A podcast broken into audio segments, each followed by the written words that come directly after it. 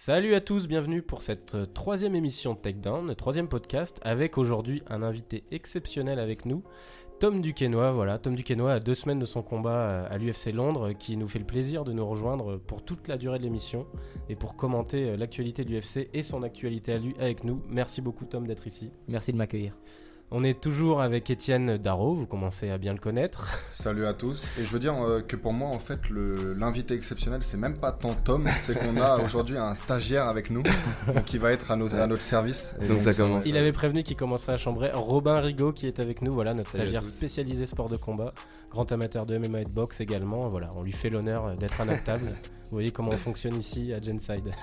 voilà, donc aujourd'hui, petit débrief de l'UFC 222. Il s'est passé pas mal de trucs. Euh, quelques news, notamment on vous parlera du combat Deontay Wilder, euh, Ortiz qui, a tenu toutes ses promesses. Et on enchaînera derrière, évidemment, sur une longue partie avec Tom, sur euh, quelques questions sur son parcours, sa préparation euh, à l'UFC Londres et à son prochain combat. Voilà, et puis même sur ses goûts en général. Tom, tout au long de l'émission, n'hésite pas à nous couper, à intervenir. Hein, dès que tu entends une connerie, par exemple. on peut en dire de temps en temps. Mmh. Euh, voilà, et c'est parti pour la, cette troisième émission podcast Takedown.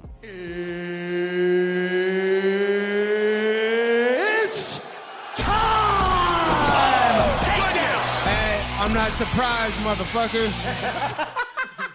Alors, on va commencer avec le débrief de l'UFC 222 et le main event entre Christy Borg et Yana Kunitskaya. Donc, euh, bon, on l'avait annoncé. Je me souviens que Étienne avait dit qu'il visait une victoire par démolition, probablement dès le premier round. Bah, ça s'est plutôt vérifié. Euh, voilà, un combat euh, éclair hein, qui a duré 3 minutes 25, je crois. Avec une grosse grosse victoire de Cyborg par TKO. Étienne, qu'est-ce que tu peux commenter de cette démolition justement en règle? Bah, j'avais dit que j'étais de moins en moins impressionné par euh, Cyborg, mais, mais la réalité c'est que Kunitskaya n'a absolument pas vu le jour dans ce combat. Euh, Cyborg, même si elle est peut-être sur la pente descendante, est toujours euh, bien supérieure à, toutes les autres en tout cas. Robin? Ouais, après Kunitskaya, il me semble qu'elle combat d'habitude en poids coq. C'est pour ça que c'est Megan, Anderson ouais, qui, qui, a appelé Cyborg à la fin du combat pour dire pour une fois défendre son titre contre un vrai mais elles, elles se sont pas encore affrontées avec Megan Anderson Non, non, non, justement, Anderson a veut le combat parce qu'elle estime que c'est la première poids plume qui pourrait vraiment poser des problèmes à, à Cyborg, donc à voir. Mais euh, pour le moment, les démolitions euh, s'enchaînent, c'est assez impressionnant. Ouais. Toi, Tom, est-ce qu'elle t'impressionne vraiment, euh, Chris Cyborg, autant que ce qu'on imagine Ouais, vraiment, au niveau physique, d'autant plus que je connais Yana, qui est une collègue d'entraînement à, Jackson Wink, à Albuquerque. Et c'est vrai que déjà physiquement, pour, pour m'être entraîné avec Yana, elle est super impressionnante. Et quand on voit l'écart physique, d'agressivité, de, vraiment de, de prestance, euh, avec Cyborg, c'est étonnant parce que Yana, on est presque dans la même catégorie et pourtant elle est beaucoup plus, beaucoup plus grande, plus large, plus épaisse, tu vois, beaucoup plus, euh, beaucoup plus forte physiquement que moi. Et c'est incroyable de voir à quelle facilité Cyborg, même si elle s'est elle fait surprendre au début, elle, a pu imposer son, son truc. Ouais, bon, on l'a vu déjà dès, le premier échange, hein, quand c'est bon, bon, elle a l'habitude de rusher euh, dès le début des combats, hein, on la connaît, mais, euh, mais dès le premier échange, quand euh, elle a commencé à attaquer, Kiana s'est dit oula, je vais, je vais saisir, essayer de l'amener au sol rapidement. Ah bah, elle s'est dit au premier coup, elle s'est dit qu'il fallait l'amener au sol. Ah ouais, c'était, mais c'était, c'était presque effrayant quoi. Et surtout quand on sait que Yana Kunitskaya était championne d'Invicta. Hmm. alors on a l'habitude de voir des championnes d'Invicta affronter Cyborg, hein, Cyborg, pardon. Du coup, je vais essayer de donner avec l'accent, mais mais mais ouais, c'était assez assez impressionnant.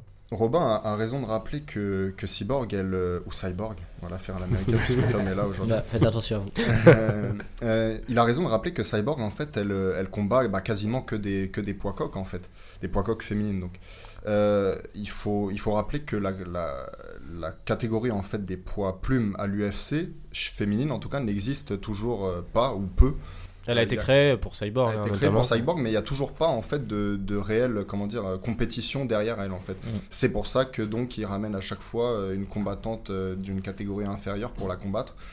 Et la prochaine sur la liste semble être Amanda Nunes, donc la championne des poids coq. De ouais, c'est ce que j'allais dire. Est-ce que c'est pas du coup la seule qui pourrait lui poser problème? Alors après, moi j'aurais une question aussi pour Tom autour d'un de, de, rematch peut-être contre Holly Holm. Je sais que tu la connais aussi, que tu t'entraînes avec elle qui selon moi serait peut-être plus intéressant qu'un combat contre Nunez, même si on l'a déjà vu. Mais bah. j'ai peur que Nunez puisse pas faire le, enfin, le, poids euh, dans tous les sens du terme. Bah, c'est ça, je pense que Nunez c'est un combat intéressant, elle est elle-même très puissante. Hein. Mais, euh, mais le problème, c'est peut-être effectivement qu'elle rend quand même beaucoup de, de poids naturel à, Cyborg. Cyborg, elle est beaucoup plus, est beaucoup plus, plus puissante en fait. ça se voit physiquement. Hein. donc, donc ouais, à voir. Toi, Tom, tu préférais l'avoir contre Holm ou contre Amanda Nunes? Bah, à l'UFC, dans, dans, le sens où Lyon m'a déjà perdu, ils vont, ils vont vraiment mettre euh, un mandat. Hein. Après, c'est sûr que moi, j'adorerais voir euh, Oli dans un, dans, dans un rematch. Tu l'avais trouvé comment euh, lors du premier combat? Parce que c'est vrai qu'elle avait impressionné du monde, même si elle a perdu. Bah, ça a été une des seules qui a vraiment résisté. Elle, elle avait plus touché que, que toutes les autres jusqu'à présent, mais c'est vrai qu'au niveau de l'efficacité, elle était plus, plus marquée à la fin. Et je pense que c'est ça qui a, qui a, joué. Et puis le fait d'avoir toujours Cyborg qui, était, qui allait de l'avant au niveau des, des juges et du public, ça marque les esprits. Quelqu'un qui va toujours vers l'avant et quelqu'un qui recule, bien que Oli avait plus euh, touché. Donc euh, voilà, en tout cas, Chris Cyborg ou Cyborg qui continue son, son, petit bonhomme de chemin à l'UFC. Euh, ça va être de plus en plus dur de lui trouver une adversaire, ça c'est sûr. On passe sur le co-main event. Alors là, moi c'était le combat que j'attendais le plus, hein, j'avoue, mm. de, cette, de cette carte. Peut-être le plus indécis, même si finalement on peut le voir au niveau des pronostics qu'on avait fait avec Fred et Étienne. Bon, les deux avaient, avaient vu juste euh, sur la victoire de Brian Ortega. Mais là, je vais commencer par euh, interroger le stagiaire Robin avec qui on a débattu la semaine dernière. On avait fait un sujet sur le fait que Frankie Edgar, c'est quand même assez hors norme. Tu me ramènes un chocolat chaud Tout de suite. Non, on ne fonctionne pas comme ça ici. Non, mais euh, on, avait, on avait remarqué que Frankie Edgar n'avait jamais été terminé au cours de sa carrière sur quand même 28 combats. Enfin, là, c'était son 29e du coup. on s'était demandé est-ce que Ortega est capable justement de, devenir le premier à, à le terminer? Bah, La réponse c'est oui, euh, une grosse grosse victoire par KO. Robin, qu'est-ce que tu en as pensé? Ouais, la réponse c'est clairement un uppercut, euh, un uppercut du droit. Alors c'est le coup de coude surtout qui a ouais, le coup de coude qui a tout démarré en contre. Il, a, il avait déjà essayé de placer le, coup de coude en contre sur les, euh, sur les 2-3 dernières combinaisons d'Edgar. Une fois qu'il le place, ce qui est marrant, c'est qu'Ortega, on n'a pas l'impression qu'il se rend compte de suite que Edgar est touché. C'est ça, il met un head kick derrière, Edgar rebouge et c'est là qu'il va pour le finish où il se rend vraiment compte qu'il est, qu'il est, euh, qu'il est sonné. Ouais, Edgar, il essaye de, s'accrocher en clinch, mais il est déjà beaucoup trop. Euh, enfin, il est limite déjà KO debout. Et après, ouais, non, l'uppercut, l'uppercut qui est clairement chargé. Enfin, il le sort des enfers. Edgar qui décolle. Enfin, Moi, j'ai beaucoup aimé la sérénité qu'il a eu euh, Ortega après avoir touché justement et au moment où il s'est rendu compte qu'Edgar était sonné. Parce qu'on sait quand même qu'Edgar n'a jamais été fini, mais a été sonné plus d'une fois au cours de ses combats. Mm. Il a surtout une capacité de récupération assez hors norme et un menton qui lui permet de tenir derrière. Et là, j'ai bien aimé l'enchaînement d'Ortega derrière, qui a pris son temps, qui le percute est vraiment bien placé. Euh, une très belle combinaison. Ouais, en fait, euh, je le disais déjà dans son précédent combat contre Cub Swanson, euh, Ortega, c'est quelqu'un qui prend confiance dans son, dans son striking, en fait, dans son stand-up. Je pense que Tom, il, peut, il le voit aussi. Euh, et à la base, on sait que c'est un grappleur, c'est un phénomène même en jiu-jitsu. Et c'est peut-être pour ça en fait qu'il se rendait pas immédiatement compte qu'il avait touché Edgar, c'est que il a, même s'il prend en confiance, il n'a pas encore cette assurance totale de et, de et comment dire et n'arrive peut-être pas à, voir immédiatement quand il arrive à toucher quelqu'un. Mais malgré tout, ouais, c'est frappant de voir euh, sa progression entre ses premiers combats en UFC et euh, maintenant où il va bientôt combattre pour, un, pour le titre sans doute. Tom, il t'a impressionné euh, Ouais, et, je m'attendais pas du tout à ce qu'il qu remporte. Euh, mais tant mieux, ça montre aussi qu'il y a une nouvelle euh, génération. je m'y attendais pas du tout. On sent Edgar plus sur la fin, même s'il est toujours au top niveau, et à la fois Ortega qui, qui lui continue de progresser à chaque combat. C'est vraiment ça que je ressens, c'est vraiment une passation d'énergie de, de, là sur ce dernier combat. Et du coup, toi, tu préférerais voir tout de suite Ortega contre Max Holloway, même si c'est ce qui de toute façon semble naturel quand on regarde la catégorie. Euh, je verrais pas beaucoup de sens à voir Ortega contre José Aldo, par exemple. Euh, surtout pour José Aldo qui a déjà pris deux belles défaites contre Holloway récemment. Enfin, je pense que c'est le combat que tout le monde voit. Toi, tu, tu, tu, verrais quoi comme combat? Alors, ça dépend. De mon côté, moi, c'est plus pour le, le, spectacle. J'aimerais bien voir Ortega contre, contre Holloway. À la fois, Ortega contre Aldo, ce serait pas, pas si simple pour Ortega. Ce serait peut-être pas le, match, euh, le dream match pour avoir euh, une carrière qui va directement euh, à la ceinture et l'obtention de la ceinture, tu vois. Et puis on sait qu'il est très très populaire, hein, Brian Ortega. Euh. Mm. Il y a un beau message quand même derrière son, sa carrière en MMA. Hein. C'est, c'est quelqu'un qui, qui, qui, aime bien. Enfin, on avait fait un sujet sur, sur ça. Il veut se servir aussi du MMA pour aider euh, les personnes, notamment voilà, la communauté euh, dont, dont, il vient. Moi j'ai un terme pour ça, c'est un personnage en fait qui est rafraîchissant. Il est, plus de, il est pas en tout cas dans, dans l'air un peu du trash talking, etc. Lui c'est quelqu'un qui est différent. Euh, il assume de prendre un chemin euh, différent et il le fait bien en fait. On voit à travers ses actions, à travers ses paroles que c'est un, que c'est un, type bien en fait. Et, du coup ça résonne chez, chez les gens plus que quand quelqu'un est un trash talker, enfin en tout cas fait du trash talk alors qu'il ne l'est pas réellement au fond de lui, ou alors inversement, si quelqu'un essaie de faire le type bien alors qu'il ne l'est pas vraiment au fond, au fond de lui. Mmh, je suis d'accord sur ce terme de rafraîchissant. Et puis voilà, il est beau à voir combattre, hein, tout simplement. Euh, et, c'est vrai que contre l'OE, je me demande ce que ça va donner. Surtout s'il continue à progresser en striking euh, mmh. Ortega. Et concernant Edgar, je voudrais quand même dire, euh, peut-être que Tom pourrait, pourrait répondre à cette question. Moi, je l'ai toujours vu un peu comme un, comme un poids coq, en fait, Edgar, au niveau de son, de son morphotype, de son physique. Pourtant, il a été champion Il a été hein. champion, évidemment, chez les poids légers, mais c'était une autre époque. Maintenant, mmh. je pense pas qu'il pourrait, qu'il pourrait le redevenir. Euh, qu'est-ce que tu en penses, Tom? Est-ce que tu penses qu'il a toujours été finalement un poids coq qui, qui combat euh, un peu au-dessus de, de, son, de sa catégorie réelle? Il a un jeu où il est vachement sur euh, la rapidité, le cardio, les changements de niveau, un rythme qui fait que peu importe le poids qu'il est, on mm. sent qu'il peut être à 61 kg, 66 ou 70 et il donnera toujours du, mal à, ses adversaires. Mm. Maintenant, le niveau va tellement crescendo que ce paramètre-là n'est plus, plus suffisant. Il faut faire attention à tout. Et là, on l'a vu avec Ortega en fait. Hein. parce que Ortega avait l'air d'un géant face à lui dans, dans, dans l'octogone, alors que Ortega lui-même n'est pas un type exceptionnellement euh, enfin, impressionnant, quoi, en fait. Ouais, et euh, Edgar, euh, on se demande s'il pouvait, s'il ne pourrait pas aller en 61 même. Ouais, bah ouais. Ouais, pour une fin de carrière, et puis pourquoi pas réussir en 61, mm. sachant qu'il a déjà quand même. Il a pas réussi à conquérir la ceinture hein, chez les Featherweight, mais, mais, mais il s'en est quand même approché de très près. il, a échoué, il a échoué deux fois contre Aldo surtout. C'est ça. Et Aldo qui était encore. Enfin, la première fois, Aldo qui était en prime, complètement enfin, intouchable. Donc, ouais, non, non, non, pourquoi pas, pourquoi pas finir en 61 Voilà, parce en tout cas, moi j'aimerais pas le voir finir sa carrière sur. De toute façon, il a pas l'air du tout d'être dans l'optique d'arrêter sa carrière tout de suite, hein, j'ai l'impression. On passe sur le combat suivant, euh, combat qui, je pense, euh, va t'intéresser, Tom, parce que c'est dans ta catégorie. Euh, le combat entre Sean O'Malley et André Soukamtat. J'ai toujours du mal à le prononcer. je vais dire André Souk. Je sais que lui-même sur son compte Instagram préfère ah s'appeler André Souk MMA. voilà, donc, donc un Sean O'Malley, on le rappelle, qui avait été notamment révélé dans, dans l'émission de Dana White, là, Dana White Contender, je mm. crois. on Series. Series, c'est ça. Autant pour moi. Et euh, oui, on se demandait euh, s'il allait vraiment confirmer. Moi, je, l'ai trouvé déjà marrant sur toute la Fight Week. Euh, alors là, il a, il a parlé d'un commerce. Il a investi apparemment dans un commerce de, de marijuana en Californie. il avait un look assez atypique. Il s'est fait tatouer aussi. Il avait dit que c'était du moment qu'il ferait ses vrais combats dans l'octogone, qu'il se ferait tatouer. Il est tatoué de partout maintenant. Donc, je sais pas, c'est un sacré personnage. On sent que l'UFC ont envie aussi de le faire monter. Et là, euh, bah, il s'avère qu'il a prouvé euh, techniquement qu'il avait le niveau, euh, qu'il avait clairement le niveau pour, pour peut-être bousculer la catégorie. J'en sais pas, j'en sais rien. Tom, est-ce que tu penses que que c'est l'avenir de cette catégorie ouais, D'un point de vue technique, en tout cas, d'un point de vue de combattant, c'est un mec qui fait pour 61 kg à 1m80, très longiligne, un style un peu, un, style un peu à la, à la Grégor. Il, doit être, il, est, il est souvent fatigué, donc ça veut dire qu'il cut beaucoup. Hein, 80, faire 61 kg, mm. c'est compliqué aussi. Euh, ce qui fait qu'il va être super frais les deux premiers rounds et après il va, il va un petit peu accuser le coup. Mais à la fois, il faut survivre aux, deux premiers rounds où il a une, une cadence, il a des contres, il gère bien la distance il est là, il est pas là, il bouge, il prend les angles, il a, un, il a un striking game vraiment impressionnant et euh, là, il a, là il a confirmé. Ah ouais, très très complet. Hein. Robin, t'en as pensé quoi de sa performance? Bah, Alors on rappelle qu'il a gagné, pardon, je l'ai pas précisé tout à mm. l'heure, du coup par décision unanime.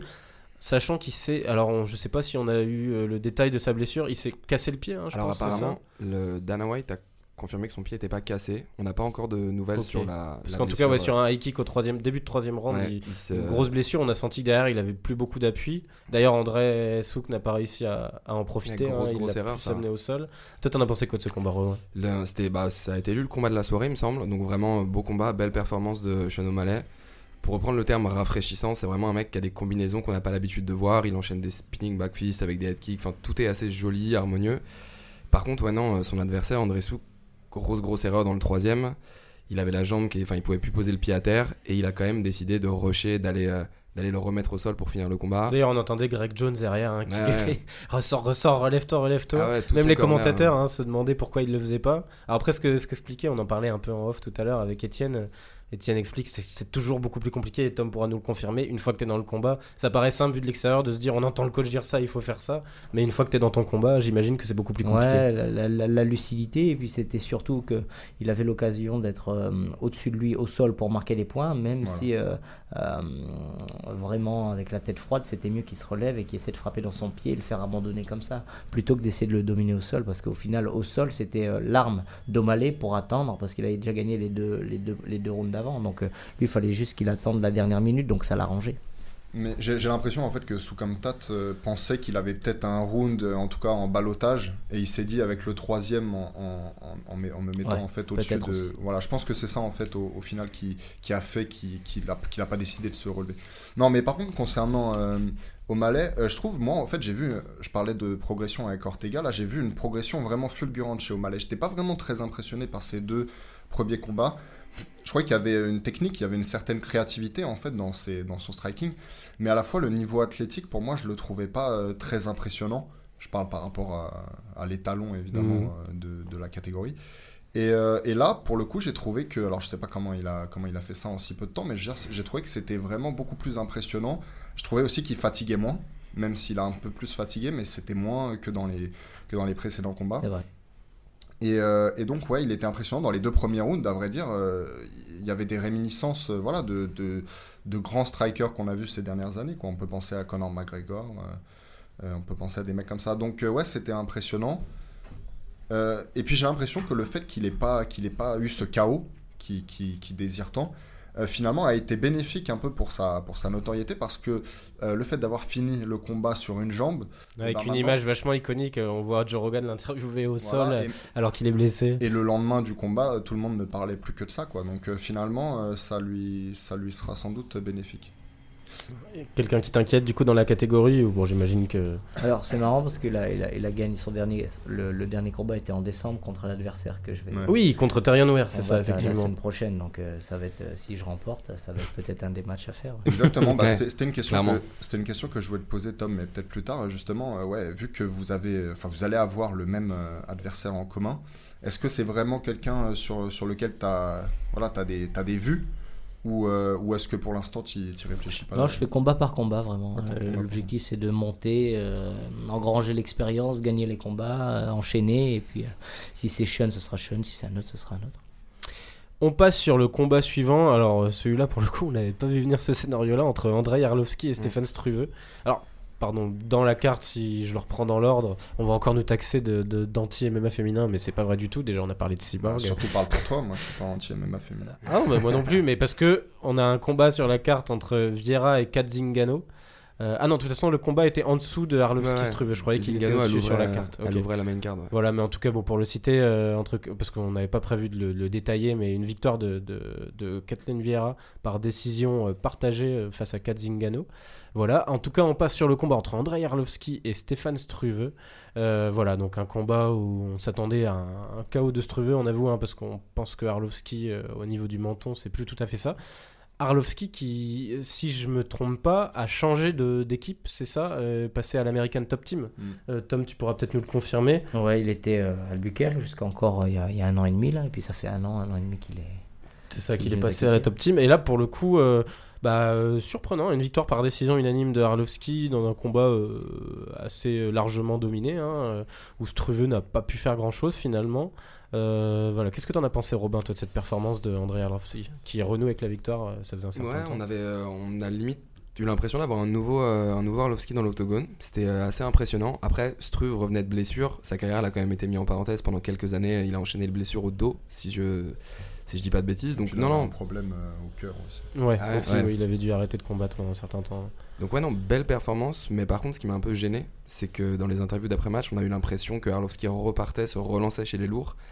Est-ce que s'il prend un autre adversaire qui est pas en retour de blessure, enfin un autre chez les lourds par exemple, Curtis Blades, qui a fait une belle performance contre Mark Hunt, est-ce que contre un jeune comme ça de la catégorie, il a encore ses chances? Bah, ça serait au moins un vrai test pour savoir ah si c'est un nouvel Andrei Arlovski, hein, euh, que tout le monde annonçait fini, hein, euh, bah, j'avoue. C'est ça le truc, c'est qu'Arlovski, il en a fait pas mal des tests quand même. Je suis pas sûr que, que maintenant euh, il est encore à se tester. Moi, je, je souhaiterais avec un type comme Arlovski qui a eu autant de chaos dernièrement, euh, bah, qu'il arrête en fait. Mais bon, s'il veut pas arrêter, peut-être faire des combats, tu vois, comme Struve, des, types qui sont pas trop dangereux non plus. Toi, tu, l'as côtoyé du coup à l'entraînement à la Jackson Wink un peu, Andrei Arlovski? Qu'est-ce que tu en as pensé de cette victoire est-ce qu'il a, il a confirmé que c'était un nouvel Andrei Arlovski ou alors est-ce que c'était un bénéfice de la blessure de Struve et du retour? La façon dont je le sens, c'est que à un moment donné, en tant que sportif, il, a, il va bientôt avoir 40 ans, c'est, plus, il est plus dans une logique d'avoir un retour sur investissement, il est, il est installé là-bas en Floride, il a une femme, des enfants, etc. Donc euh, l'idée pour lui, c'est plus de capitaliser un max, tu vois. Hein. Il a plus vraiment ses rêves de, de, title shot. Il hein. faut, faut, faut, se rendre à l'évidence. Donc il est plus concentré sur engranger, engranger pour se mettre bien plutôt que de, de, tout défier, quoi. Hein, parce qu'il y a un certain âge où on s'améliore plus trop. Mm. Oui, c'est logique. Et ne serait-ce qu'en termes terme d'investissement à l'entraînement, euh, c'était quelqu'un de très investi à l'entraînement, André ouais, Par contre, super investi. On, voyait qu'il avait l'expérience et à la fois il, savait se, gérer, mais quand il venait à Albuquerque, en tout cas, il venait tout seul avec son chien et il était là pour s'entraîner, toujours à l'heure. Il ne loupait pas les entraînements, il sortait pas, il mangeait bien, même quand John Jones l'invitait à, aller faire la fête. lui, il mangeait au restaurant quand il était avec nous et direct après, il, rentrait. Donc il, il avait toujours ce, rythme de, sportif de haut niveau. Il est sympathique dans la, vie parce que moi, enfin pour euh, raconter une anecdote rapide, moi j'étais allé à l'UFC Dublin à l'époque il y a quelques années. Il faisait partie des, sportifs qui étaient là, euh, pas pour combattre, mais pour euh, les, rendez-vous presse et en interview, je sais pas si ce jour-là il était de mauvaise humeur, c'était euh, c'était assez compliqué quoi. Il était pas très réactif. Ah non, lui c'est la base, hein. c'est dur, dur, dur dans son attitude et c'est voilà, c'est les Biélorusses. Hein. Je me souviens que euh, Donald Cerrone à l'entraînement il dit ouais bah, tu parles toujours russe etc et, et André pétait un câble. Il dit, non je suis c'est biélorusse c'est ça, je suis biélorusse, je suis pas russe, ça n'a rien à voir. Est-ce que moi je dis que t'es anglais nana Et il pétait un câble. Et il y avait aussi une anecdote que j'ai, c'est que des fois, le, chien était au, milieu du passage pour entrer sur le tatami. Tu passais au-dessus du chien, il pétait un câble. Comme il est superstitieux, il fallait que tu repasses autour du chien et que tu, et tu refasses le tour de l'autre côté. Tu vois, donc il est, il, est, il est, un peu ouf, mais dans le bon sens du terme. Ça aurait été plus simple de ne pas, de pas ramener le chien. mais non, mais la question que j'avais par contre pour Tom, c'est que, tu vois, Arlovski, tu disais toi-même, en fait, il habite en Floride depuis un moment. Et donc, il, venait à Il faisait des allers-retours. Il faisait des allers-retours. Et est-ce que tu penses que c'est sain euh, Enfin, c'est sain. Est-ce que tu penses en tout cas qu'il peut progresser euh, de cette façon-là? Parce qu'on ne sait pas ce qu'il faisait finalement en Floride. Est-ce qu'il s'entraînait ou est-ce qu'il. Enfin, il devait se... comment dire, mm. s'entretenir? Mais est-ce qu'il s'entraînait sérieusement? Ah, ça, je sais pas. Moi, je sais qu'il il quand il s'entraînait à Albuquerque, c'était parce qu'il était euh, très proche de Greg Jackson et Mike Winklejohn et puis il se sentait bien dans l'équipe. Mm. Et puis, à partir d'un moment, d'un moment, plutôt que passer six mois dans l'année à s'entraîner tout seul euh, à Albuquerque, qui est une ville euh, assez dure pour vivre, il s'est dit je retourne en Floride, même si la qualité d'entraînement est moindre, plus proche de ma famille. Ok. Mais donc, tu penses qu'il s'entraînait réellement quand même quand il était en Floride? Ah, oh, je saurais pas le dire. Pas le dire? on n'est plus en contact malheureusement du coup. Mm.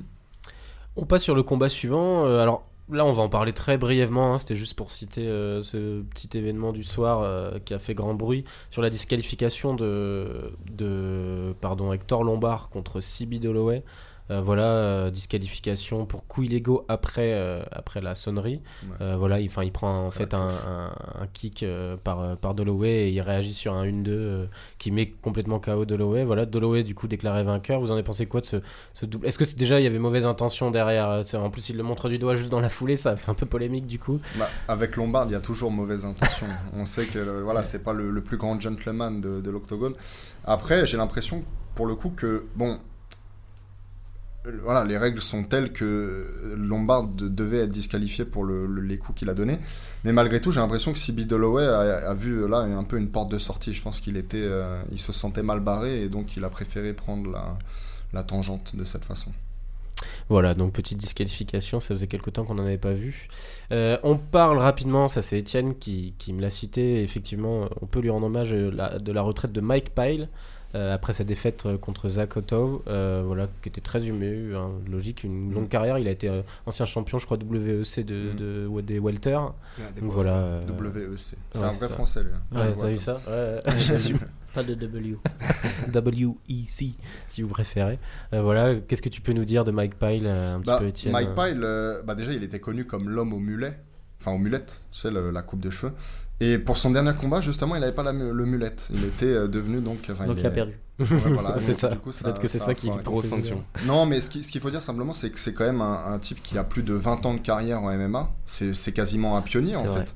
C'est quasiment un pionnier. Il a, il a eu quand même une, une belle carrière. Il a eu euh, des, beaucoup de euh, enfin, à un moment, il a été pas loin de même du, titre UFC, euh, quoi. Enfin, en, tout cas, de, du title shot. C'est un vrai passionné parce que je m'entraînais déjà à l'époque, euh, il y a quelques années à Las Vegas, et il était coach, head coach à la Syndicate MMA, et, et on voyait qu'il il était déjà en parallèle euh, sur une carrière UFC et en même temps il faisait euh, prof euh, à plein mm. temps toute la journée, tu vois. Donc c'est un vrai passionné, c'est un bah, ça, de ce sport. Ça m'étonne pas du tout. Et on voit qu'il est toujours bien préparé, son physique, on, voit à chaque fois il est, enfin il est préparé quoi. Il vient pas pour pour acheter du terrain comme ils disent aux Jeux Olympiques d'hiver en ce moment, enfin la semaine dernière. donc ouais non vraiment Mike Pyle a un, un, exemple en fait et bon on va pas dire qu'on qu'on va le regretter, parce qu'en réalité, on l'avait un peu oublié depuis ces dernières années où il combattait moins.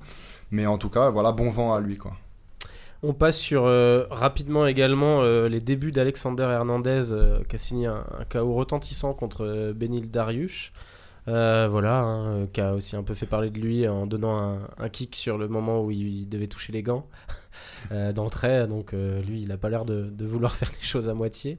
Qu'est-ce que tu en as pensé, Robin, de la performance d'Alexander Hernandez alors, il me semble qu'il finit sur une gauche et après il rush sur Darius qui est déjà complètement out et c'est assez impressionnant parce que Darius est quand même dur au mal d'habitude et là quand il se relève on voit qu'il est vraiment vraiment out. Ouais. Donc voilà, non, grosse, euh, grosse performance pour ses débuts. Donc, euh, Voilà, à suivre, juste le clairement à suivre. Euh. c'est-à-dire qu'Hernandez, pour le coup, personne l'attendait. Enfin, je veux dire, Tom, ça fait longtemps qu'on en entend parler. C'est un prospect. Il y a des prospects dont on entend parler avant leur premier combat en UFC. Lui, pour le coup, je l'avais pas entendu du tout, je savais même pas qui c'était. Et, il a montré qu'il était extrêmement rapide, qu'il était puissant. Contre un Binel Darius qui est pas non plus le ah, dernier qui, hein, pas du tout un cave. Binel Darius, c'est pas du tout un cave. Euh, et il s'entraîne dans un bon camp et tout. Non, donc, euh, donc euh, ouais, impressionnant.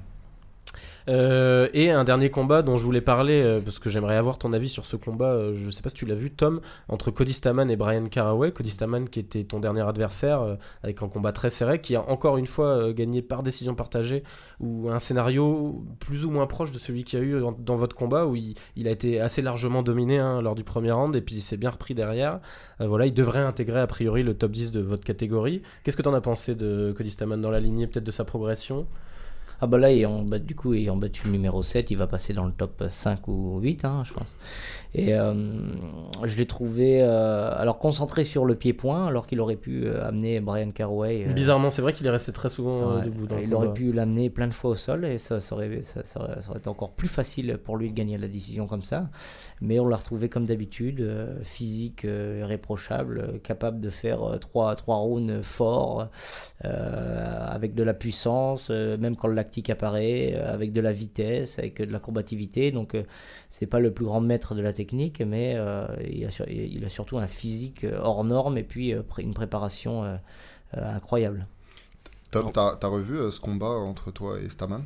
Ouais, plusieurs fois. Et qu'est-ce que qu'est-ce que t'en tires un peu comme comme enseignements ah bah c'est tous des micro détails, c'est des, à ce niveau-là, euh, la direction d'un combat euh, vers la victoire ou la défaite, elle arrive très vite. Et puis euh, c'est surtout à un moment donné une question de physique. Et comme j'étais pas dans les meilleures prédispositions physiques dues à des, éléments extérieurs les derniers jours avant le combat, d'habitude c'est moi deuxième et au troisième qui attaque. Et là malheureusement c'est là où ça a chuté pour moi, là où d'habitude les lutteurs chutent et moi je me mm. rattrape encore plus, surtout que j'avais déjà le premier round dans, dans, de mon côté en ma faveur mais, euh, mais du coup, euh, moi, ce qui m'intéresse, c'est plus vraiment de, de voir les micro-détails, qu'est-ce qui n'a pas été au niveau physique, technique, euh, psychologique, etc. Et à partir de là, on établit un, plan de bataille, hein, sans rentrer dans les détails, qui, va, qui va faire qu'au prochain combat, on va être une, on a dans, un beaucoup, dans un meilleur niveau, quoi, hein, en prenant en compte ce qui n'a pas été. Ouais, en en ayant euh, parlé justement. J'avais une petite question du coup. Tu le stagiaire qui se permet de couper la parole quand même. mais plus plates excuses. tu, euh, tu, disais que tu prenais les combats un par un, mais est-ce que quand même dans ta tête, tu as un petit, euh, un petit rematch avec Cody Staman en vue ou c'est vraiment tu prends la défaite et tu, tu reprends les combats bah, si tu veux, c'est tellement complexe. Les, les, combats sont pas faits vraiment sur. Euh, et on l'a vu avec euh, Khabib. Hein. Khabib, il mériterait déjà au titre et pourtant il y est pas. Donc c'est plus prendre les combats un par un, prendre les, expériences à chaque fois et puis les, retranscrire en positif pour l'événement d'après. Et puis après, bien sûr que j'aimerais bien recombattre contre Cody, etc. Mais ça suit plus une conjoncture de business plutôt que de souhait professionnel. Donc j'y pense même pas parce que ça dépendra de l'UFC. Et puis, tu peux pas toujours, j'imagine aussi, combattre, euh, enfin, recombattre ceux contre qui tu as perdu, parce que il, me semble que Tom a perdu contre Makwan Amirkani euh, aussi, euh, quand tu étais. Mmh, en 66 kilos. Et ouais, et bon, bah, comme tu le dis, hein, Amirkani, c'est un poids plume. Et puis, en plus, c'est un mec qu'on n'a pas vu depuis 10 ans. Donc, non, j'exagère un peu, mais on, on, le voit pas trop ces derniers temps. Alors que pourtant, il avait plutôt bien démarré en UFC. C'est ça. Euh, et, donc voilà, tu peux pas toujours, euh, en tout cas j'imagine, euh, prendre ta revanche. Non, tu peux pas même si tu veux. Bon là on est dans la même catégorie et si c'est inévitable à un moment donné, ça sera avec grand plaisir. Comme ça, ça va être l'occasion de voir où j'en suis. Mais c'est vrai qu'on peut pas prévoir du tout, non. On passe sur les news. du coup, les news on va commencer par ce combat. Alors, c'est une news, voire même plutôt un débrief.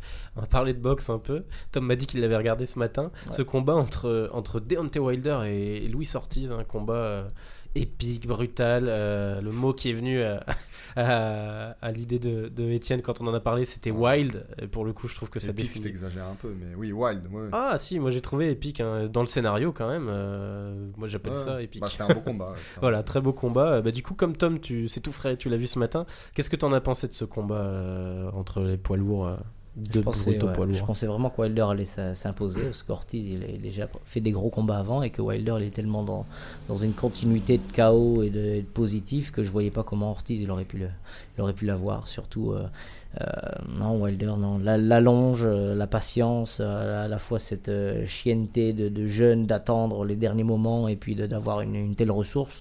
Je voyais pas comment Ortiz il aurait pu l'emporter. Et est-ce qu'il t'a étonné quand même Ortiz? Parce que c'est vrai que peu de gens s'attendaient à ce qu'il mette autant en difficulté Wilder. Hein. Il, Wilder qui passe à deux doigts de, de, de se faire arrêter, même presque. Hein. je crois que c'était au septième round. Ouais, dans la septième. est-ce que, est -ce que ça t'a étonné? Et est-ce que tu t'attendais à ce retour derrière de Wilder impressionnant? Je pensais vraiment que Wilder les gagner euh, de cette façon. Et euh, ouais, après, c'est à un tel niveau, on se souvient même des matchs de Tyson où il tombait au premier ou deuxième round parce que voilà, il était tellement sous, sous énergie et, au final il l'emportait quand même et on, le savait. Et ça, c'est un peu, c'est un peu, c'est un peu, c'est un peu ça avec Wilder. C'est-à-dire, on savait, mais il peut passer par tous les états, mais c'est lui qui va l'emporter au final, un peu comme Joshua.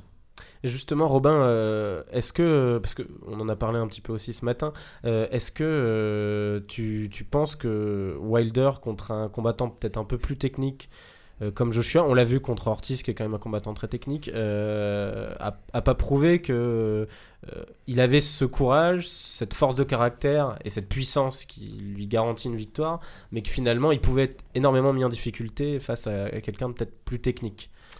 Ouais, on l'a vu contre Ortiz, dès qu'il a, dès qu'il a un adversaire qui est plus technique que lui, ça devient vite compliqué. J'avoue que j'avais mis un petit, un petit billet sur Ortiz avant, avant le combat en me disant qu'il pouvait lui poser les soucis. Attends, on arrête tout là. On peut parier sur les sports de combat en France? Non, non, non. Ah, ok, parce que moi j'ai de l'argent à faire là. Boxe, on peut, c'est l'UFC, il me semble. L'UFC, on peut pas, ça je le sais, mais la boxe, on, peut. Si, si, sur du Wilder j'avais, j'avais malheureusement mis un petit 10 balles sur Klitschko contre Joshua.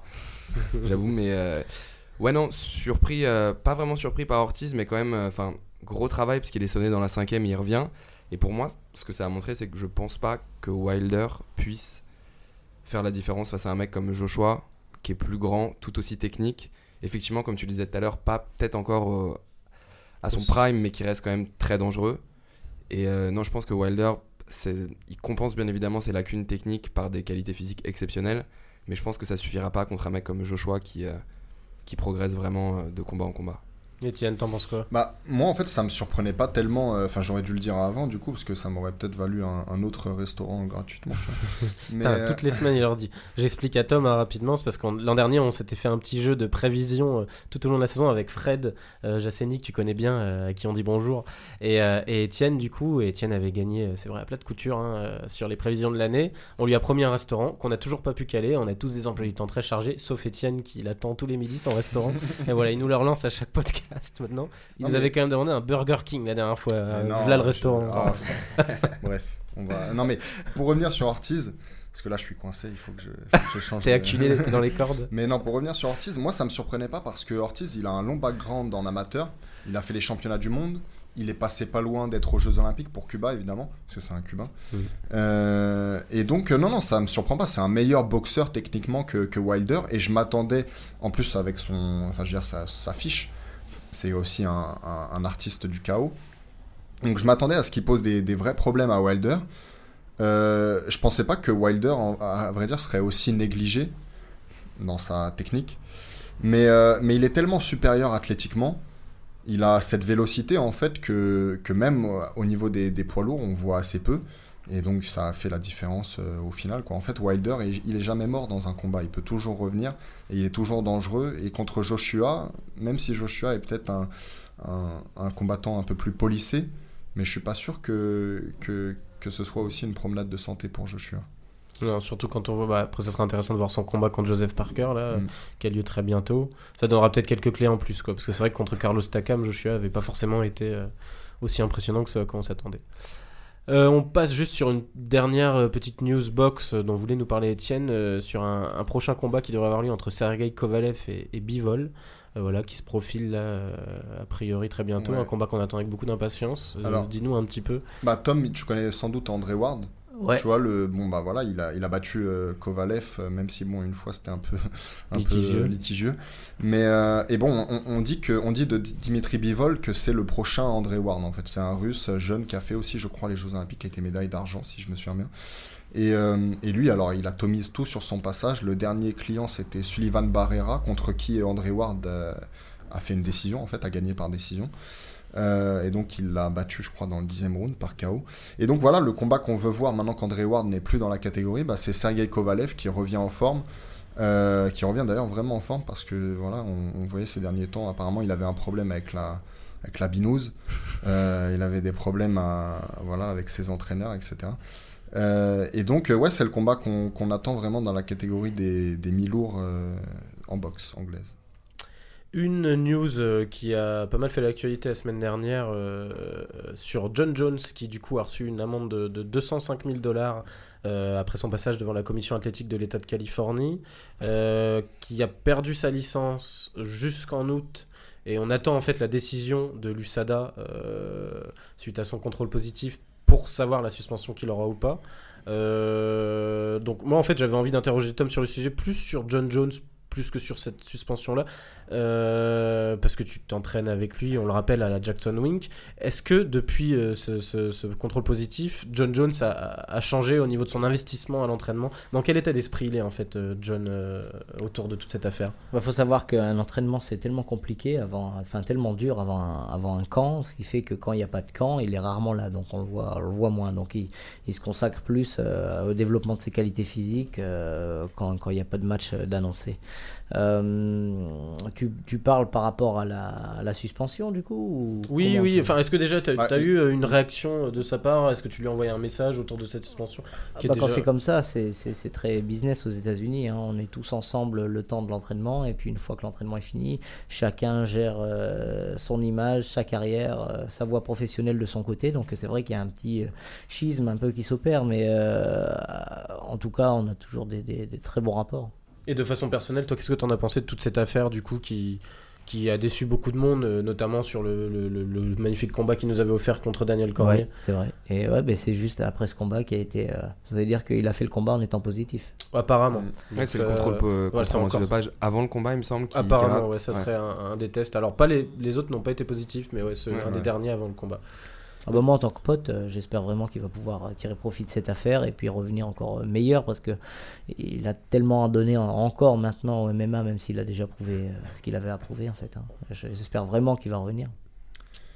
Et Ce qu'il faut dire en fait, c'est que il a, comment dire, sa, sa licence a été révoquée donc, mais il a toujours pas été suspendu donc par la commission athlétique du, du Nevada.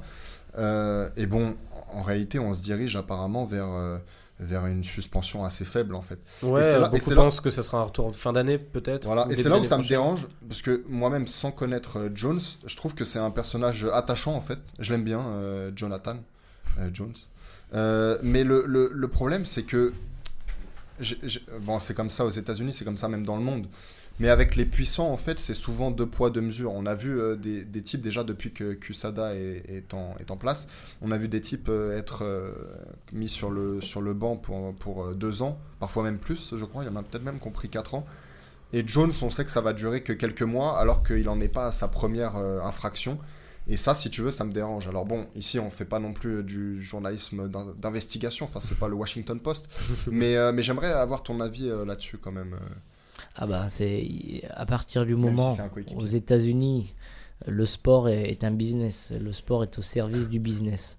Euh, c'est moins l'esprit Coubertin qu'en France, même si on a des choses à apprendre. Mais euh, ce qui fait que quand il y a des enjeux économiques, il y a deux poids deux mesures. Oui. Mm. C'est pas, compliqué à, le comprendre. Euh, c'est le meilleur combattant de, tous les temps dans sa catégorie et en pound for pound. C'est des, des faits, il n'a jamais perdu. Euh, donc, euh, ce qu'il représente, c'est un énorme attrait économique. Donc, à partir de là, les choses vont plus vite pour lui. Mm. Notamment dans une catégorie, on en a parlé la dernière fois, euh, qui commence, surtout avec Daniel Cormier qui monte en poids lourd, à avoir besoin aussi peut-être d'intérêt de, de, et de relancer cet intérêt. Et c'est sûr qu'un retour de John Jones ferait vendre énormément. Quoi. Donc voilà.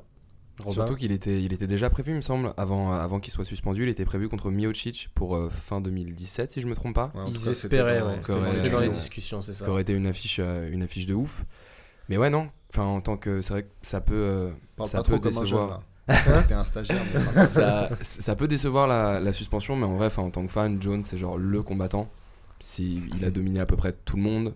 Dès qu'on lui propose un match-up qui semble problématique pour lui, il arrive il arrive à résoudre l'équation assez facilement. Non, il est au-dessus. Il est clairement au-dessus. Et ouais, en retour, ce serait mortel.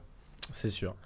Euh, et on finit sur une dernière news sur, euh, sur euh, du coup, le, statut de la ceinture des légers à l'UFC avec Conor McGregor qui la détient toujours, mais finalement jusqu'au combat entre, entre Khabib et, et Tony Ferguson à l'UFC 223.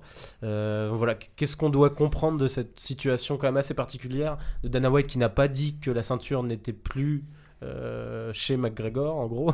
Euh, toi, t'en penses quoi de cette situation bah, Conor McGregor, maintenant, c'est le champion. Euh, voilà, c'est le champion un peu éternel. Et, et je pense qu'ils vont lui retirer sa, sa, ceinture, mais sans à la fois réellement lui retirer pour que quand il revienne contre. Il puisse automatiquement combattre. non, mais au-delà de ça, que ça fasse champion contre champion. En fait, il va être champion euh, je sais pas comment on peut appeler ça, mais en fait, il. Et tu penses que dans les rankings, euh, quand euh, Khabib ou Tony aura gagné, je vais dire Khabib de, mon côté, et qui sera champion avec la ceinture, Connor sera toujours marqué comme. il y sera plus. Non, il le sera plus, mais au moment où ils, feront le, marketing du, combat, si évidemment il a, il a lieu, évidemment, si McGregor revient, mais je pense que ça va être le cas. Euh, et ben à ce moment-là, ils feront, tu verras sur les, les posters, il y aura une ceinture de, des deux côtés. Et puis euh, Conor McGregor sera euh, décrit en fait comme le, champion, en, tu vois, champion émérite. Alors il y avait une autre, une autre petite explication aussi, c'est que si on donne la ceinture, la ah, ceinture à, à Holloway et qu'il se blesse, ça veut dire qu'on doit réinstaurer une autre ceinture intérimaire à, Ferguson. À Ferguson, pardon. Ça veut dire que s'il se blesse et que Khabib remporte le combat contre bon, contre n'importe qui, ça veut dire qu'il devient champion intérimaire aussi, que Holloway est champion intérimaire, qu'on a le retour de McGregor. C'est trop compliqué. J'avais entendu aussi le clan euh, du côté de Khabib, qui avait, enfin son entraîneur qui avait dit Non, de toute façon, on n'a pas voulu que Connor soit destitué avant le combat. Parce que sinon, on considérait que Khabib venait en tant que challenger affronter le champion actuel. et que pour eux, Tony ne mérite pas euh, le titre de champion actuel. Donc voilà. Donc, toi, t'en penses quoi toute cette situation un peu complexe J'ai pas, j'ai pas suivi, donc euh, ça va être compliqué de me demander mon avis. J'ai pas suivi les, les, petits trucs. En tout cas, j'essaie de me maintenir toujours au courant de, des, affiches qu'ils font. Et puis, si Khabib combat ou Conor combat, c'est sûr que je regarde le combat parce que ils sont, ils sont brillants dans, dans, l'octogone. Mais Khabib Tony, toi, tu vois quoi comme euh, résultat? Mmh, Khabib quand même, ouais. À la décision. À la décision. Ouais. D'accord. Ouais, mais si, moi je vois, moi, je vois aussi Khabib ouais, j'avoue. Mais, mais je, pour moi, euh, Ferguson est un, est un live dog, comme on dit en anglais, tu vois, dans ce combat. C'est-à-dire que c'est un, c'est un type qui peut vraiment créer la, la surprise, si on peut parler de surprise. Bah, les, les, trois chez les DG, chacun a un, bon match-up. C'est-à-dire que Tony, pour Conor McGregor, c'est quand même un bon match-up parce que je pense qu'il pourrait l'avoir en striking. Par contre, Khabib pour Conor, c'est genre l'enfer sur terre. Et bah, pour beaucoup de monde, je pense. Pas dans les premières minutes. Hein. Il faut, Ouais, il faut d'abord ouais, surtout non, quand non, on voit de, il s'approche de, et quand on voit quand il se lance notamment contre Michael Johnson, contre Ouais. Connor, ça pardonnerait pas. Ouais, non, ça pardonne pas. Mais Ferguson, c'est aussi euh, celui qui peut le plus poser de problème à Khabib pour le moment. Même si je pense qu'effectivement, que ce soit à la décision ou par KO ou autre, ce sera Khabib qui va, qui va le prendre. Et justement, dans, dans, dans ces, ces trois match-up possibles, toi, Tom, lequel euh, t'intéresserait le plus? Bon, on sait déjà qu'il y a Khabib Tony, mais au-delà de ça, euh, ne serait-ce que personnellement, toi, quel combat tu rêverais le plus de voir entre ces trois-là? Ouais, Connor euh, Khabib, Mm. parce que c'est le, ces, der- der- ces dernières années, je me souviens pas une opposition de, de- de style euh, qui pourrait vendre autant. Aussi marqué en plus. Et puis on clair. pourrait le faire en Russie, Rocky 4 style. Il a déjà, Entraînement en Sibérie. Ça serait classe. il a déjà deux. le bombardier Ouais. euh, en fourrure. Voilà, donc on passe sur euh, la dernière partie de cette émission, euh, uniquement euh, et exclusivement consacrée à notre invité Tom Duquesnoy. Voilà, euh, Tom, on, on va t'interroger sur pas mal de sujets. euh, notamment, alors c'était pour, pour lancer tout ça un peu.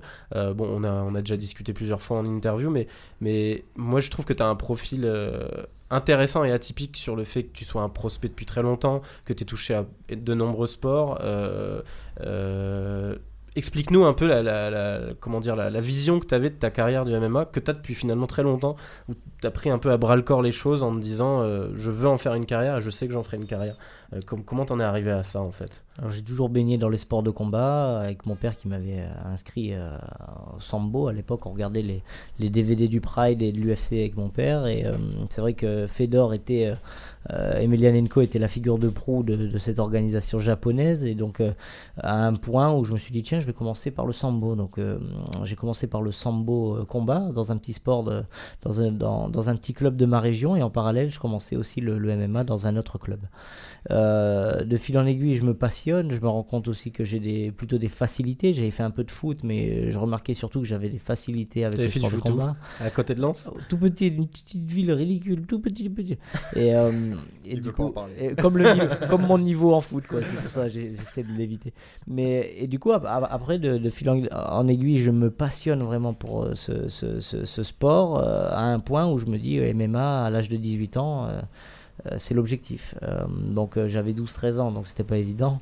Donc il fallait déjà passer par. j'avais l'idée de passer par tous les sports comme la lutte où j'ai fait une centaine de combats, plusieurs podiums nationaux, le sambo où j'ai cinq titres de champion de France, la boxe anglaise, le full contact, le jiu-jitsu brésilien et même le full contact où j'ai peut-être une cinquantaine de combats. Et donc euh, tout ça c'était pour capitaliser le maximum d'expérience pour qu'arrivé à, à l'âge légal euh, de pratique du MMA, je sois le plus complet possible en fait. Et quand tu dis à 12-13 ans, tu avais déjà cette optique-là, quand tu dis faire du MMA, c'était- c'était faire du MMA professionnel. C'est ça. Et déjà avoir une carrière dans ce domaine-là. Bah, c'est-à-dire à 18 ans déjà euh, combattre euh, dans l'octogone, que ce soit en Belgique, j'ai commencé en Belgique, hein, euh, c'était le plus proche de la France, et, et à partir de là, donc pour ça en fait je pars à Paris, donc j'ai à 18 ans j'ai le bac, je pars à Paris pour continuer un peu les études de, de MMA, et à partir de là je, je, fais mes premiers combats euh, en amateur, donc euh, c'était plus au début, euh, on, part sur un an, on fait un an d'entraînement à Paris, et puis tu, tu, combats, et on voit ce que ça donne, et ça s'est tellement bien passé que j'ai continué en fait. À, cette époque-là, à 18 ans, tu as, ce premier combat qui se passe très bien.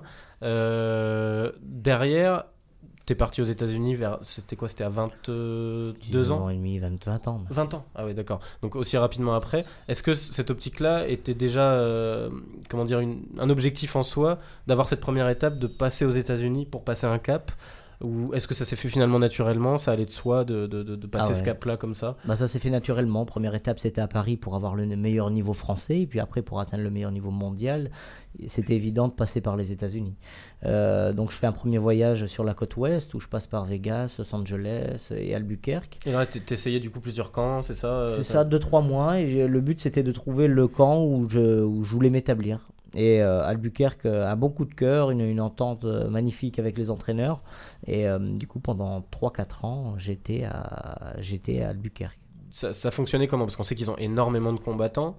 Euh, c'est des camps d'entraînement spécifiques par rapport à tel combat qui, se précise Ou alors euh, tu passais six mois de l'année à vivre là-bas vraiment uniquement pour euh, un entraînement de fond Non, c'était uniquement basé sur des camps d'entraînement? À l'époque, j'étais Obama, j'avais pas les mêmes, on n'avait pas les mêmes facilités pécuniaires que maintenant avec l'UFC. Donc j'avais un équilibre où j'étais en France, je faisais des stages, donnais des cours de façon à constituer un budget que je dépenserais totalement dans le camp d'entraînement de deux mois à Albuquerque en fait. Parce que c'est vrai que quand on est à Albuquerque, on dépense billets d'avion, l'entraînement, etc. Mais on capitalise pas. Ce qui fait que à chaque fois, j'avais vraiment ce fragile équilibre où je mettais de côté et j'investissais quelque part tout ce que j'avais mis de côté dans un camp de préparation qui, euh, on essayait en tout cas, allait faire gagner le, combat juste après.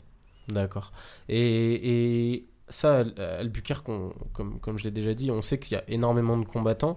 Est-ce que. Euh, de quelle manière, en fait, ils arrivent à, nouer finalement une relation de confiance? On sait que c'est très important dans, le MMA, mais même dans d'autres sports de combat, entre coach, euh, combattant.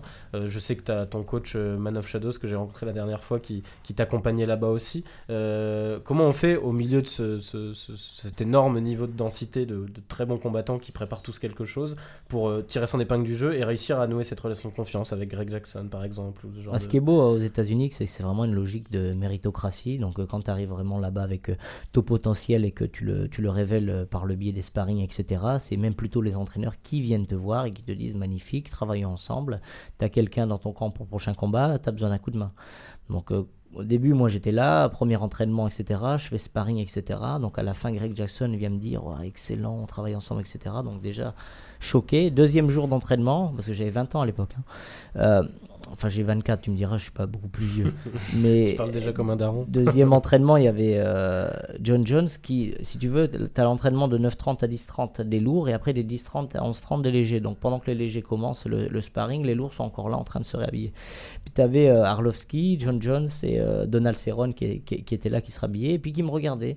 À un point où John Jones, pendant la semaine que j'étais là, c'était les deux premières semaines quand j'ai fait ce premier voyage d'initiation à Albuquerque, il me regardait pendant tous les sparring de toute la semaine. Et à la fin de la semaine, il vient me voir, il me dit hey, tu m'inspires. Il me dit c'est un truc de ouf, tu m'inspires. Donc tu vois, tu avais Greg Jackson euh, au début de semaine qui te dit ça, fin de semaine, tu as John Jones qui te dit euh, ça.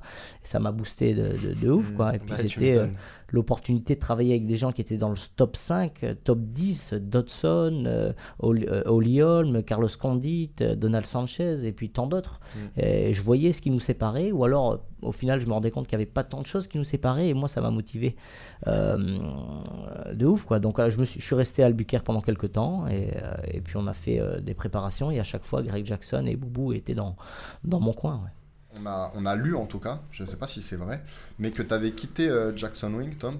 Et donc je me demandais en fait euh, bah, voilà, où, ça en était. Est-ce que tu as quitté Jackson Wing? Qu'est-ce que tu, tu, veux voir ailleurs euh? Bah, j'ai pas, j'ai pas encore pris de, de décision. Pour l'instant, je vais représenter euh, Jackson Wink encore euh, pour ce combat, donc on est toujours en train de travailler ensemble. même tu si j'ai fait Jackson dans ton coin. Non, malheureusement, il pourra pas se déplacer cette fois, mais parce que j'ai fait mon camp en France, mais mes bagages sont toujours à Albuquerque et puis mon cœur est toujours à Albuquerque pour l'instant.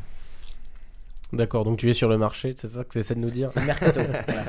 Justement, moi, à ce sujet-là, moi, un truc que je trouve intéressant, c'est on parlait euh, de, logique mercato et ce genre de choses. Quand vous êtes euh, en prépa ou en deal avec, un, avec une salle comme ça, est-ce que dans le contrat, déjà, est-ce qu'il y a un contrat qui spécifie une durée précise d'association ou alors c'est juste vous payez la salle pour tant de temps et ensuite derrière vous faites, enfin comme tu disais, votre popote et vous choisissez où vous allez Ouais, c'est plutôt popote. Il n'y a pas tellement de contrats, mais il y a d'autres écoles où ils fonctionnent par contrat. Euh, nous, c'est plus une, un molar dans une poignée de main et puis ça marche très bien. et puis, euh, non, avec euh, la règle générale, c'est que tu donnes un certain pourcentage ou une somme après le combat, donc une fois que tu as touché l'argent du combat, à l'équipe qui t'a aidé. C'est à l'américaine, c'est clair, net et précis, ça fonctionne bien comme ça. Ok. Non, mais je trouve, je crois que Tom, il travaille avec un mec qui s'appelle Brandon Gibson.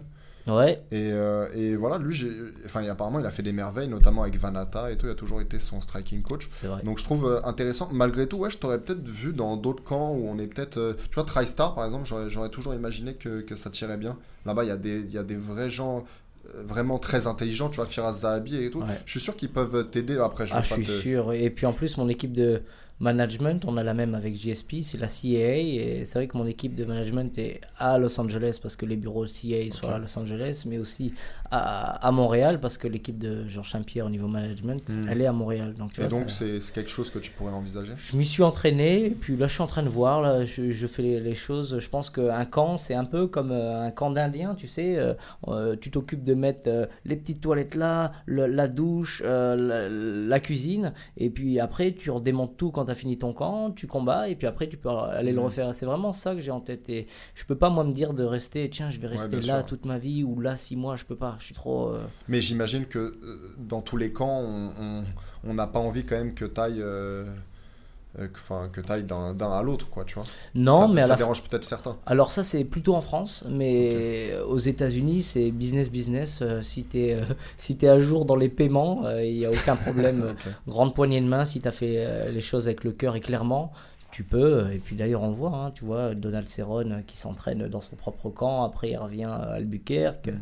Tu as des, des, mecs comme ça qui font le va-et-vient, ils habitent aux États-Unis, ils habitent aux États-Unis, retournent s'entraîner au Brésil. Mon gars, moi j'étais aux États-Unis pendant 4 ans, là je reviens, je fais mon camp en France, ça fait 4 ans que c'est pas arrivé, mais ça a le mérite d'arriver quand même, il n'y a pas de problème. Hein. Mm. C'était Luc Rockhold euh, là-dessus qui avait, qui avait fait un peu une, critique de, de, la fameuse phrase de Conor McGregor pendant le TUF. Euh, où il avait critiqué Dillashaw en disant euh, Sneak in the grass, je crois, un truc comme ça. Snake in the Grass, pardon. Euh, et il avait dit. Je sais pas comment t'as survécu en Floride, toi. Non, non. je ne répondrai même pas. Moi, au moins, j'y étais. et, euh, non, parce qu'il avait le somme toute la semaine. Mais euh, non, mais bref, en, précisant que justement, c'était une logique plus européenne d'avoir cette réflexion-là, alors que lui, il trouvait ça très intéressant, Rockhold, de, de, de changer régulièrement de, de type d'entraînement, d'aller voir à droite à gauche et de voir ce qui te correspond le mieux ouais, aussi. C'est-à-dire, faut pas faut pas trahir, il y a une façon de faire les choses. Mais, oui, évidemment. Mais dans ce cas-là, moi, je serais jamais parti de mon premier club euh, dans le nord de la France et j'aurais jamais eu euh, de, de, carrière en MMA. Non. Il puis... faut évoluer, faire les choses bien, mais il faut que ça contribue à une, une évolution. Hein. Tom a raison, je pense aussi que un des trucs peut-être qui, qui fait défaut à Conor McGregor, c'est peut-être de n'avoir jamais changé de camp, de n'avoir jamais vu ailleurs. Et du coup, il progresse là où il est déjà euh, excellent, mais pas forcément sur ses, sur ses faiblesses. Euh, justement, Tom, euh, donc là, euh, on était passé sur la partie Albuquerque, on va, on va passer peut-être plus sur ton prochain combat, mais même l'après-combat précédent. Toi, qui es un combattant très, très confiant, qui, qui, a toujours affiché une assez impressionnante maîtrise de, de, de ta carrière, de, de, ton plan de carrière et de cette évolution, Comment on vit une défaite? Est-ce que ça fait partie d'une étape dans ce plan de carrière justement? Et, de quelle manière euh, euh, ça, ça, on y répond en fait On s'y adapte? Bah, pour, pour, moi en tout cas, hein, d'une façon euh, très naturelle. Bon, déjà, tu n'as pas le choix, tu as perdu. À partir de là, tu te poses les, les, les, questions, donc autant te poser les bonnes. Et qu'est-ce qui n'a pas marché? Donc pendant 5, 10 minutes, 20 minutes, 30 minutes après le combat, c'est vrai que tu un coup dur, tu es un peu dégoûté, etc. Mais euh, ce qui me vient assez, assez rapidement, c'est plutôt me réunir avec les entraîneurs et me dire qu'est-ce qui n'a pas été? Pourquoi? Qu'est-ce que tu as pensé? Toi, toi, toi, qu'est-ce que j'ai pensé? Parce que quelque part, c'est moi qui ai eu les sensations dans le combat et c'est encore frais. Et tu essaies de surtout penser à ça. Qu'est-ce que dans les sensations manquait pour que je gagne? Et à partir de là, euh, tu as déjà quelques grandes lignes. Et sur ces quelques grandes lignes, tu vas redéterminer euh, une méthode, une façon de t'entraîner qui va inclure à la fois ce qui a fait ta force jusqu'à présent, ça serait bête de tout perdre, mais qui va, et c'est ça la subtilité dans l'organisation ensuite, qui va réinclure tous les éléments que tes coachs t'ont donné et puis surtout toi ce que tu as ressenti dans le combat. Et, à partir de là, tu as, déjà énormément de choses sur lesquelles travailler. C'est ce que j'ai fait dans ces, deux, trois derniers mois euh, depuis, depuis ce combat. Et tu as, vraiment eu du mal au début à l'encaisser ou finalement est-ce que c'est passé peut-être plus facilement que tu l'aurais imaginé? Bon, même si tu avais déjà connu euh, la défaite une, fois. Ouais, euh, c'est passé, c'est passé, je te dis. Ce qui te tue pas te rend plus fort pour moi, vraiment. Mm. C'est, je pense vraiment qu'une mauvaise nouvelle, euh, quelque chose qui t'a rendu triste, euh, au final, ça, ça va venir euh, ça va amener euh, des, des, nouvelles forces. Vraiment. Résilience. Beaucoup de, beaucoup de gens le disent, euh, peu de gens le pensent et font, font vraiment ce qu'il faut faire pour que ça, pour que ça change. Donc à partir de là. Mais, mais, mais, à la fois, peut-être, enfin tu, tu, le sais, tu le vois, il y a des gens qui, après des défaites parfois assez cuisantes, ne reviennent jamais de la même façon. Tu vois, soit ils sont un peu brisés, comment dire, physiquement, soit psychologiquement. On sait que si c'est, tu vois, si tu t'es pris un KO et qu'il a fait le tour du monde à la Ronda Rousey, eh ben, finalement, euh, tu es capable de ne plus jamais revenir. Quoi. Donc évidemment, toi, tu n'es pas dans cette euh, situation. oui, puis chacun a ses propres limites aussi. Est-ce que mm. après, toi, ça t'intéresse d'aller dans ta zone d'inconfort qui va faire que tu vas aller extirper vraiment le, le, de, nouvelles choses? Et ça, c'est vraiment un sacrifice en plus. Alors soit tu te dis, bah, je vais avoir une petite carrière, après tout, je suis dans le top 15, je suis bien, je vais continuer, un combat sur deux, je vais gagner, je vais perdre. Ou alors tu fais vraiment ce qu'il faut pour tout, tout ménager. Et moi, je suis plutôt dans, dans cette optique-là. Et chez les, euh, chez les poids coqs à l'UFC, est-ce qu'il y a un mec que quand tu le vois combattre, tu te dis c'est vraiment le mec qui m'impressionne le plus, qui a les, euh, les plus grandes qualités? Alors il y en a beaucoup hein, euh, dans, leur, dans leur propre style, mais j'aime bien le, le, fait que Dillashaw je trouve que c'est un vrai champion parce qu'il s'était déjà fait euh, voler le pauvre contre Cruz. Après, il, revient, il gagne deux, matchs, je crois. Hein. Il revient en, championnat un peu en, underdog, dans le sens où il y a la vidéo du, chaos euh, qu'il a pris à l'entraînement. Il se reprend le même au premier round, mais il hmm. persévère, il y va, il y va. Et c'est dans, dans, le destin, tu, tu sens que c'est un vrai champion parce que hmm. tu as Cody qui vient d'intégrer euh, le star system et ça lui va si bien, etc., etc. Donc difficile avec toutes les occasions de rester focus sur l'entraînement, tandis que l'autre a été sous-estimé depuis des années. Par contre, dans l'ombre, s'entraîne euh, durement et vient prouver que c'est lui le champion. Ça, c'est beau. Et, si jamais il y a un match-up euh, Dimitrius Johnson contre Dillashaw, tu euh, as une petite idée là-dessus? Dillashaw plutôt. Ouais, ouais, quand Plutôt. On continue sur cette préparation et cet après-combat de Cody Staman. je t'en avais déjà parlé la dernière fois, mais est-ce que euh, justement toutes ces sollicitations autour de ça et le fait que tu aies une gestion de carrière assez globale euh, avec l'animation de nombreux stages, notamment en France, euh, avec je sais que tu as pris des cours d'acting même parce que c'est quelque chose qui t'intéresse. Est-ce que tout ça, avant ce combat-là, t'avais pas peut-être pris trop de temps. Tu, m'expliquais que c'est une question d'organisation aussi, mais que depuis tu t'es concentré encore plus peut-être sur, euh, sur l'entraînement. Alors je, me suis concentré encore plus parce que j'ai à cœur de revenir après cette défaite, ça c'est évident. Après c'est vrai que deux, deux, trois, enfin on va dire que deux mois avant le combat, je bouge plus une oreille. Hein. Je suis vraiment dans le camp. Euh, concentré, euh, focus sur ce que je dois faire dans la préparation et il n'y a rien d'autre qui compte. Mais c'est vrai que 3-4 mois avant, euh, c'est plus une, plus en mode détente, euh, des, des stages, énormément de, de, médias que l'UFC me, me, demande de faire. Et puis pour développer ma carrière sur, sur le plus long, terme, j'ai aussi des, choses diverses et variées auxquelles je dois, je dois participer. Et c'est souvent des voyages un peu partout dans le monde. Donc effectivement, ça, ça va à l'encontre des, des, bah, de la vie de, sportif. Mais enfin, de mois avant un événement, je, je bouge plus une oreille. Donc deux mois, c'est le temps qu'il faut quand même pour, euh, pour être prêt. Hein.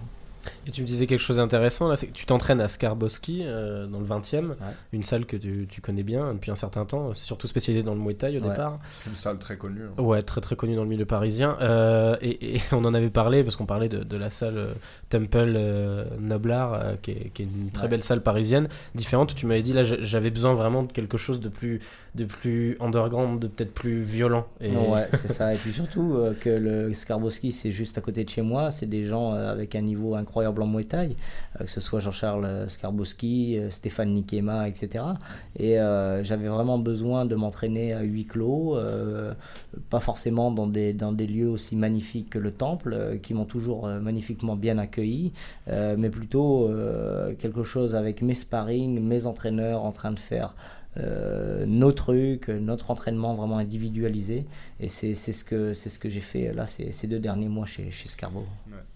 Et pour revenir justement donc à, ce camp d'entraînement que tu fais à Skarboski, j'ai vu que tu t'entraînais avec euh, une jeune pousse, euh, star montante de, de, du MMA français, euh, Saladin Parnasse. Qu'est-ce que tu peux nous dire sur, sur ces sparring, sur le niveau de Saladin et puis même sur comment vous vous êtes rencontrés et comment ça t'a amené à ça Alors on s'est rencontrés par le, lors d'un événement en Belgique qui s'appelle l'European Beatdown, il y combattait en 66 kg et il a, gagné contre son adversaire euh, d'une façon impressionnante. Je l'ai interviewé euh, après le combat et je me suis rendu compte qu'il était vraiment humble, posé, etc. Et puis comme on évoluait à un poids pas trop euh, distant, et ben, l'idée de s'entraîner ensemble, je lui ai demandé. Et au final, on s'est entraîné, puis on est devenu super potes depuis.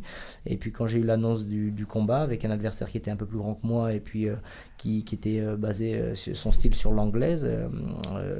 J'ai demandé à Salah s'il pouvait m'aider. Il m'a vraiment accompagné du mieux qu'il pouvait pendant ce dernier camp. Donc c'est un futur. Faut pas trop le dire à la fois pour pas qu'il soit déconcentré, mais il est humble à, ce propos. Et puis, c'est quelqu'un qui est déjà à 10-0, euh, avec des victoires à chaque fois avant la limite.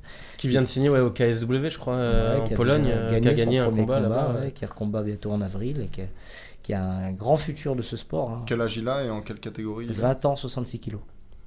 Ouais, impressionnant. On avait fait un sujet sur lui. bilan, bilan parfait pour le moment. Et c'est vrai qu'on voit en plus une nette progression entre chacun de ses combats c'est assez bluffant. Mais c'est cool justement qu'il fasse ce genre de sparring. Euh, je trouve ça très intéressant. Qu'est-ce que tu vois là dans, chez, chez cet adversaire, Terrien Noir Qu'est-ce que tu peux exploiter euh, euh, chez lui? Bah, Sans rentrer trop dans le game plan, je pense que c'est quelqu'un qui va aller euh, à la guerre. Euh, je pense qu'il a à cœur de revenir parce qu'il a, il a perdu deux combats contre deux adversaires de, haut niveau. quelqu'un qui a un bon menton, qui encaisse, qui va de l'avant, qui va donner du, spectacle, qui est solide, qui va aussi faire prévaloir son jeu. C'est un boxeur d'anglaise. Je pense pas qu'il va essayer de, m'amener au sol. Je pense pas, mais enfin, on en MMA et puis tout peut arriver. Donc je serai prêt dans tous les compartiments. T'es content que ce soit plutôt un striker que, peut-être un lutteur ou T'es plutôt que es content que ce soit plutôt ce profil-là qu'un Cody Staman pour ton retour? Ah bah, On s'attend euh, effectivement moins de, à moins d'amener au sol, donc euh, ce sera l'occasion pour moi d'évoluer encore plus dans mon style d'origine, qui est le, jeu porté sur les, échanges de coups.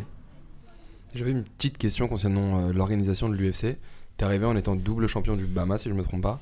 Est-ce que tu sens qu'il y a, que l'UFC te pousse un petit peu pour euh, avoir une ascension? Est-ce que tu sens qu'il y, a une certaine hype, enfin qu'ils veulent t'entraîner vers les, euh, vers les sommets ou T'as pas vraiment senti ça à ton arrivée Je euh pense aussi que la, la, la, hype, comme tu appelles, ça vient de, de, de, choses qui sont euh, factuelles. C'est-à-dire, euh, comme tu dis, j'avais deux, deux, ceintures, j'avais repoussé l'UFC pendant des années pour vraiment arriver à mon meilleur niveau. Donc ça, ça avait créé des choses. Et puis, je suis beaucoup suivi sur les réseaux. Donc ça a créé une espèce de, de plusieurs, plusieurs signes positifs ouais, qui fait que bah, je parle anglais et puis j'habite à Las Vegas, tu vois. Donc, bah, ben, l'UFC, pour eux, c'est tout bon, tout positif.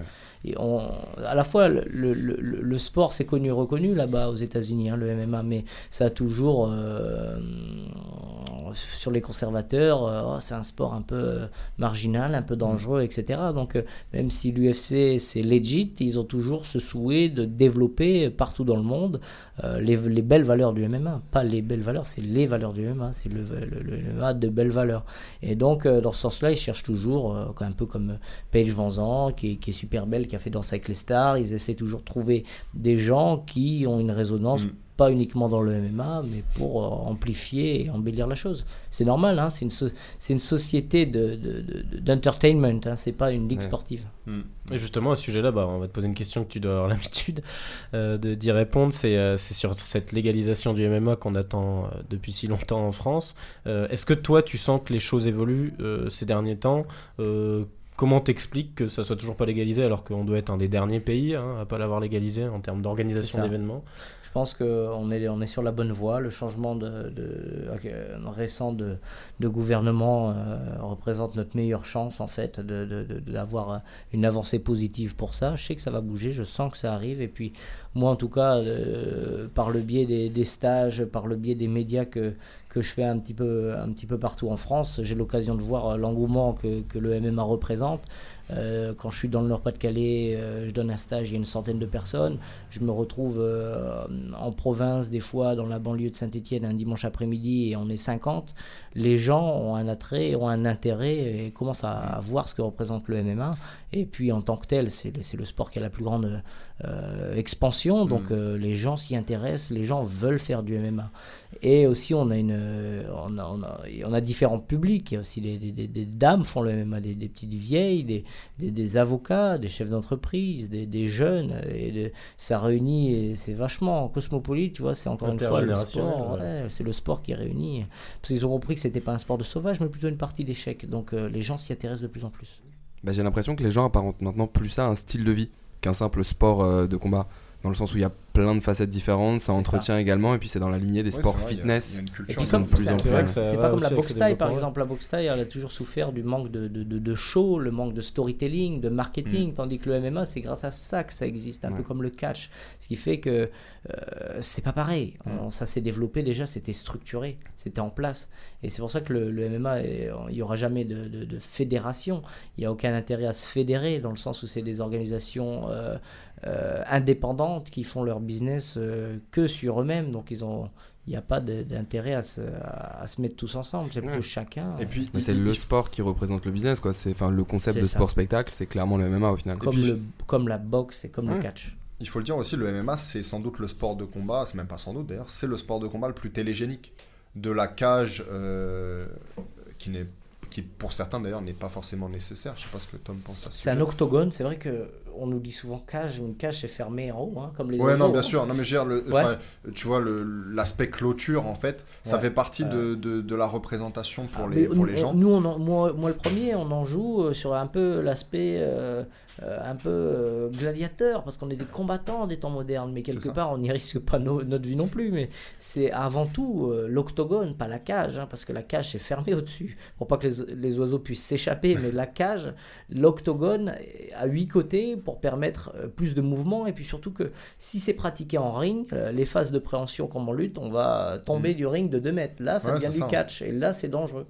Non, c'est ça. Et puis la dynamique aussi des combats en MMA, elle est, elle est, euh, elle est excitante en fait. C'est spectaculaire et c'est pour ça aussi le, c'est, ça aussi le succès du MMA. C'est, ah, c'est pas parce que c'est mon sport, mais c'est vrai qu'à moins les top, les, les top d'anglaise, les top fights en boxe anglaise, c'est assez ennuyant, même le kickboxing, ça devient ennuyant. Tandis que le MMA, on regarde les mecs, ils y vont visuellement, c'est esthétique, c'est beau, c'est empreint à différents styles, c'est beau. T'en parles aussi à l'instant, c'est vrai que le MMA, ça laisse une plus grande place à comment dire, la personnalité, la de, chacun, de la personne, effectivement. C'est plus artistique euh, en, en, un sens que la boxe anglaise, qui est peut-être plus stratégique, plus tactique, plus mécanique aussi.